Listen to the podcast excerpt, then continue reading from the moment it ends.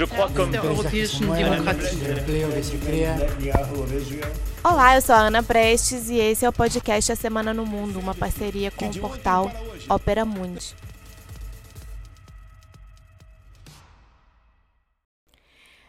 No episódio de hoje, eu me atenho especificamente à Assembleia Geral da ONU, que aconteceu no decorrer uh, dessa semana, com duas pequenas histórias no começo do episódio sobre o papel do Niemeyer na, no projeto da, do edifício sede da ONU lá em Nova York e da Berta Lutz, da participação da Berta Lutz na redação da Carta de Fundação da ONU em 1945 lá em São Francisco. Depois me atenho a alguns discursos uh, presidenciais que decorreram Bolsonaro, Trump, Xi Jinping e alguns latino-americanos, que foi a escolha que eu fiz para ilustrar um pouco do que foi a Assembleia Geral da ONU esta semana. Espero que gostem. Bom, essa foi a semana da 75ª Assembleia Geral da ONU. Então, toda a imprensa internacional, todos os olhares estiveram voltados para o decorrer da Assembleia, que extraordinariamente foi uh, à distância. Os uh, chefes de Estado, de governo, enviaram seus discursos em vídeo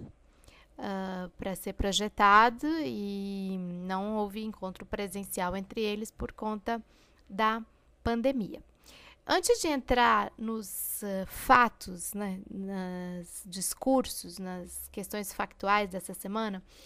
pelo fato de estarmos num aniversário eh, de 75 anos, então houve toda uma comemoração, uma celebração, um rememoramento dessa, dessa história da ONU. Eu queria comentar sobre dois brasileiros, um brasileiro e uma brasileira, Oscar Niemeyer e Herberta Lutz, que estiveram no início eh, da, do funcionamento da ONU e são histórias pouco conhecidas e que eu acho que vale a pena a gente contar para não perder na memória. Uma delas é que logo depois de criada a ONU, foi, é, foi feita uma comissão de arquitetos para pensar na construção da sua sede física, que está hoje lá em Manhattan, em Nova York. Então, o arquiteto norte-americano Wallace Harrison foi o escolhido para comandar esse concurso. Mais de, mais de 50, não, 50 exatamente, propostas foram enviadas por arquitetos de todo o mundo e entre eles havia um arquiteto brasileiro que era o Oscar Niemeyer. E por fim, é, o Oscar, é, o número do projeto dele era o 32. Por fim, o, número 32 foi o projeto escolhido como mais interessante entre todos os 50. Mas havia um outro é, concorrente, o, o francês uh, Le Corbusier, que estava com inscrito com o projeto número 23 e que foi bastante insistente em dar sugestões e ideias ao Niemeyer, assim que ele percebeu que o projeto né, do Niemeyer tinha estava eh, a tendência toda que fosse escolhido, e por uma generosidade imensa do Niemeyer, o Niemeyer acabou incorporando várias ideias do Corbusier eh, no seu projeto e acabou que a sede da ONU ficou assim conhecida como projetada com base nas ideias de Niemeyer e uh, Corbusier. Nas palavras é, do Niemeyer, ele fala que, que ele é, chegou a topar com o presidente da comissão, Wallace Harrison, antes do anúncio é, da decisão, e, e, que o Wallace Harrison teria dito para ele: Olha, Oscar, todos preferem o seu projeto, eu vou propor na próxima reunião. E, e que depois ele também tinha topado com outros representantes, ele cita inclusive um representante da China que teria dito para ele: vou ficar do seu lado, dito para o é, pro Niemeyer. Mas o Corbusier acabou insistindo, defendeu seu projeto, seu, seu projeto, é, falou que não tinha feito nada muito bonito, mas que a sua solução era cientificamente era melhor para a questão do programa das Nações Unidas. É, e o, o Corbusier foi bastante insistente e o Niemeyer mesmo disse, fala, olha, Le, Le, o Corbusier insistiu é, tão preocupadamente, é, e aí eu resolvi aceitar e juntos apresentamos um novo estudo que virou o projeto 2332. É, o Wallace Harrison não teria gostado muito dessa conjunção, uh, mas é, foi assim que foi concluído. Então, essa história ela mostra duas coisas: a genialidade do Niemeyer e a generosidade do Niemeyer de abarcar eh, no seu projeto as ideias de um concorrente. E as ideias eh, de Niemeyer, como sempre estiveram em todos os seus projetos, são uh, de uma, uma conjunção das Nações Unidas, uma construção uh, das Nações Unidas de forma democrática, de forma pujante, de forma solidária, e isso está expresso nesse seu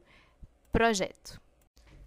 Um outro fato interessante é, para se lembrar do início da história da Organização das Nações Unidas tem a ver com a participação da brasileira Berta Lutz na fundação mesmo, lá em 1945, em junho de 45, quando foi redigida a carta de fundação da ONU e depois de muita batalha dela, inclusive com liderando outras uh, representantes latino-americanas que estavam também na reunião, é que o preâmbulo da carta trouxe eh, o termo igualdade de direitos entre homens e mulheres. E foi um embate entre ela e uma representante norte-americana, Virginia Gildersleeve.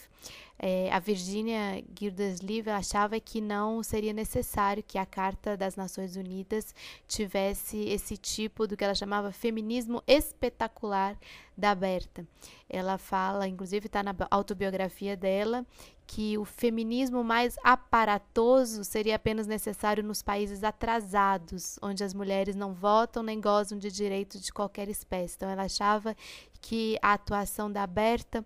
pela evidência, pela busca dos direitos das mulheres no âmbito das Nações Unidas era uma coisa vulgar, era uma coisa inconveniente. E é muito interessante acompanhar essa história porque demonstra a força das mulheres eh, brasileiras, a força das mulheres latino-americanas lutando lá desde 1945 pela igualdade de direitos no âmbito das relações internacionais e é uma homenagem que a gente faz também a uma brasileira que ajudou a colocar lá no comecinho desses 75 anos de história a preocupação com os direitos das mulheres. Então nós saímos lá dos anos 40, 50 da fundação da ONU e chegamos aqui em 2020, nesse ano pandêmico, uh, de 2020, em que na abertura dos trabalhos dessa semana do, da 75ª Assembleia Geral, o secretário-geral da ONU, Antônio Guterres, chegou a dizer: estamos no nosso 1945, estamos num momento eh, dramático, trágico hum, da humanidade em que é preciso apontar caminhos. E uma sequência de discursos veio nesse, nesse nessa semana. Eu não vou comentar muito aqui sobre o Brasil, até porque já foi muito comentado, existe uma série de artigos, análises sobre a fala uh, do presidente Bolsonaro. É, existem muitos memes também, existe muita é, muita piada, inclusive, sobre esse discurso, porque realmente foi um discurso recheado de inverdades, das quais você pode escolher uma, e cada uma dessas inverdades dá todo, uh, dá todo um texto, dá todo um artigo só sobre elas. Uma das que foi mais difundidas aí essa semana foi justamente quando ele fala no seu discurso na ONU que o Brasil não perdeu investimentos, pelo contrário, ganhou mais investimentos no último período. E no dia seguinte, isso foi desmentido pelo próprio Banco Central e dados que saíram da economia mostrando uma perda, uma fuga de capitais grande do Brasil. Outras várias inverdades, como a questão dos incêndios, uh, ou ele fala que são inevitáveis, ou ele fala que os índios e os caboclos são culpados dos incêndios, ou que os, as queimadas no Pantanal são semelhantes as queimadas uh, da Califórnia, eh, uma série de questões de que no, o Brasil é referência hoje na defesa dos direitos humanos, ou seja, mais uma vez a fala do Bolsonaro foi vista como um, uma sequência de fake news E, e de uma forma até desrespeitosa a fala dele, porque eu estava analisando vários discursos de vários chefes de Estado, de governo, Quase todos eles cumprimentam o fato da ONU estar completando 75 anos, falam na importância do multilateralismo, da cooperação internacional e realmente o presidente Bolsonaro foi aquele é, convidado do aniversário que não citou o aniversariante. Então, ele foi no aniversário de 75 da, anos da ONU e mal falou sobre esse fato. Os dois discursos que realmente chamaram mais atenção, por óbvio, foram uh, de Donald Trump uh, pelos Estados Unidos e Xi Jinping pela China. Então, o Donald Trump ele fez um discurso autorreferenciado, como sempre, com relação aos Estados Unidos, e ele disse que o grande inimigo do mundo hoje é a China e que o vírus da China é o exemplo de, de, disso, né? Então ele fala que nos Estados Unidos eles estão vencendo a pandemia, que eles vão distribuir, estão elaborando as vacinas e vão fazer chegar as vacinas na população, vão derrotar o vírus, vão acabar com a pandemia.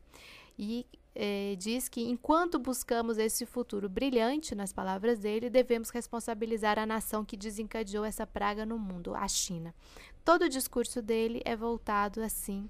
contra o povo e o governo chinês. Por sua vez, o Xi Jinping não citou nominalmente uh, os Estados Unidos, eh, fez uma fala própria para um encontro multilateral, eh, disse eh, também falou bastante, bastante mesmo sobre a pandemia e de como a pandemia ela gerou uma oportunidade de aumentar a cooperação no nível internacional. Falou também das vacinas desenvolvidas pela China e que essas vacinas vão se tornar um bem público global no que, no que depender da China, ou seja, uma mensagem também aí para os Estados Unidos. E indiretamente falou com relação aos Estados Unidos quando disse, textualmente, nenhum país pode ganhar com as dificuldades dos outros ou manter a estabilidade tirando vantagem dos problemas dos outros. Devemos nos ver como membros de uma mesma grande família, buscar a cooperação ganha a ganha e superar as disputas ideológicas. Então essa foi a mensagem da China na Assembleia Geral da ONU, que foi, na verdade, um show off. Eh, do que a gente já viu ao longo de todo esse ano com relação à disputa por hegemonia Estados Unidos-China, que hoje está correndo solta eh, no mundo. Eu queria destacar algumas outras falas nesse episódio de hoje. Não, Talvez deixe até para a próxima semana comentar um pouco de algumas falas que foram importantes, como do Irã, da França, Alemanha, pegar um pouquinho de Israel, da Rússia, Índia, África do Sul. Mas eu queria me ater aqui mais ao nosso continente, na América Latina, e comentar os discursos que eu escolhi aqui: Argentina, Bolívia, Venezuela e uh, Colômbia. O, na, pela Argentina, o Alberto Fernandes é, falou bastante sobre o enfrentamento da pobreza, é, a globalização da solidariedade em suas múltiplas dimensões e falou muito sobre a questão da dívida e do enfrentamento que eles têm feito com relação à dívida. E, nas palavras dele, nenhum país pode pagar sua dívida às custas do que, é, de que seu povo fique sem saúde, sem educação, sem segurança, sem capacidade de crescer. E nesse sentido ele falou para muita gente, falou para muita gente do mundo em desenvolvimento. Já a presidente de fato da Bolívia, Jeanine Anês, fez um ataque justamente à é, Argentina. É, contraditoriamente, ela disse que o mundo, é, que a América Latina está enfrentando novas formas de autoritarismo e expressão, e eu diria que ela é realmente um exemplo dessas novas formas de autoritarismo e expressão, mas ela fala disso em relação a Evo Morales, cujo, cuja presidência ela ajudou a, a depor e falou, mandou um recado para a Argentina, disse que o governo kirchnerista da Argentina tem atuado contra as instituições e contra os valores republicanos da Bolívia. Outras duas falas de enfrentamento foram da Venezuela e da Colômbia. Então, o presidente eh, da Colômbia, o Ivan uh, Duque, é, de, fez uma fala muito focada na questão ambiental e de como a Colômbia tem se transformado num país referência na defesa do meio ambiente e também no multilateralismo. Disse que agora a Colômbia já, já é membro da OCDE e está exercendo as presidências pro tempore do ProSul, que na prática substituiu de uma forma muito má, eh, mal substituída uh, a Unasul, né? E a Aliança do Pacífico, que eles também estão presidindo. Mas falou diretamente com relação ao governo de Maduro da Venezuela. Disse que o governo de Maduro se sustenta nos recursos do narcotráfico, nas palavras dele. Abriga terroristas e é uma ameaça constante para as democracias da região e do mundo. Então, o que se busca na Venezuela é, é perpetuar uma tirania. Então, fez uma, um ataque frontal com relação ao, ao governo da Venezuela. Já o presidente Nicolás Maduro fez uma denúncia, é, uma denúncia de como o governo de Washington, dos Estados Unidos, levou uh, o seu próprio povo ao colapso pela pandemia vai fazer eleições agora e está se dando o direito de interferir nas eleições de outros países, impondo ilegalmente novas medidas coercitivas, unilaterais, contra as instituições democráticas venezuelanas, interferindo na realização das eleições parlamentares uh, da Venezuela. Então, reivindicou a necessidade de que os princípios de respeito à soberania e autodeterminação dos povos expressos na Carta das Nações Unidas seja recuperado. Ao escolher essas falas uh, Bolsonaro, do Trump, Xi Jinping, Fernandes, Anieso, Duque, Maduro, para comentar no episódio de hoje, eu quero ressaltar que há um grande embate hoje em curso pela hegemonia mundial, eh, polarizada entre os Estados Unidos e a China, e nós vimos isso ao longo de todo esse ano. E aqui na América do Sul, especificamente, a Argentina vai se consolidando com um governo que destoa do resto da região por colocar na mesa temas centrais como enfrentamento à miséria, à pobreza, à dívida em um ambiente multilateral nada favorável para esse tipo de agenda, eh, porque governos como o do Brasil, da Colômbia, da Bolívia estão mais preocupados em servir aos Estados Unidos e seguir no estrangulamento econômico e político da Venezuela, inclusive usando as organizações como a OEA, a OCDE, a própria ONU, a ProSul, que eles inventaram agora, o Grupo de Lima para cumprir com esse mandato que nada tem a ver com as reais necessidades do povo latino americano. Então, eu espero que tenham gostado do nosso episódio de hoje. Semana que vem voltamos com a Semana no Mundo, uh, aqui da minha Lavra, da Ana Prestes. E até próxima semana.